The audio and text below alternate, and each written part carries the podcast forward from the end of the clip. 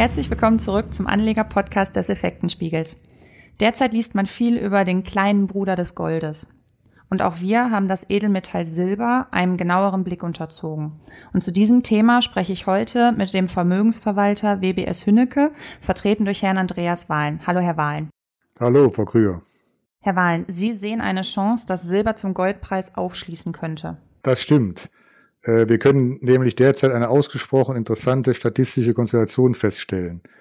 Bei dem äh, aktuellen Goldpreis von rund 1730 Dollar pro Unze und dem aktuellen Silberpreis von rund 18 Dollar pro Unze erhält man für eine Unze Gold rund 96 Unzen Silber. Und das ist historisch betrachtet ein extrem hoher Wert. So viele Unzen Silber für eine Unze Gold bekommt man ausgesprochen selten.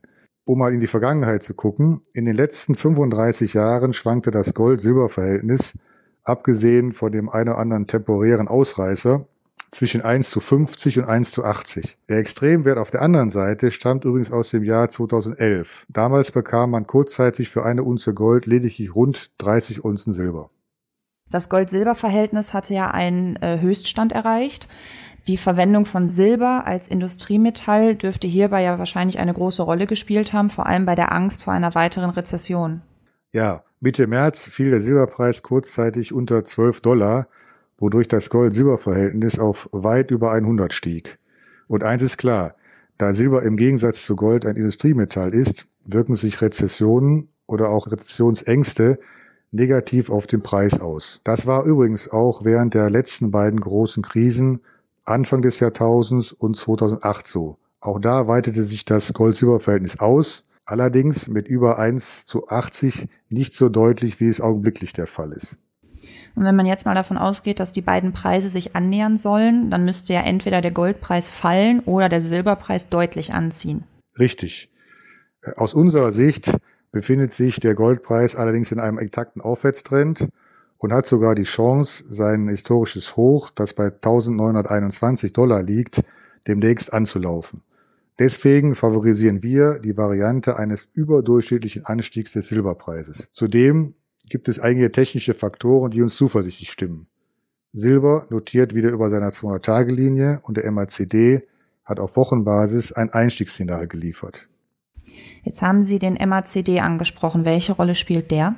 Ja, es gibt ja eine technische Analyse, das eine oder andere Hilfsmittel und der MACD ist ein bekannter und beliebter Indikator, der sich aus verschiedenen gleitenden Durchschnittskursen berechnet und mit dem man durchaus Hinweise auf äh, vorhandene Trends oder auf Trendwenden bekommen kann.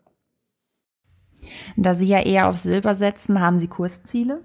Ja, das erste Kursziel liegt bei 19 Dollar und 64 Cent. Deswegen, weil doch das Jahreshoch äh, des letzten Jahres liegt. Danach folgt äh, die Marke von knapp unter 21 Dollar. Das war das Jahreshoch aus 2016. Und äh, wenn der Silberpreis auch diese Hürde schafft, dann sehen wir 26 Dollar als nächsten Zielbereich.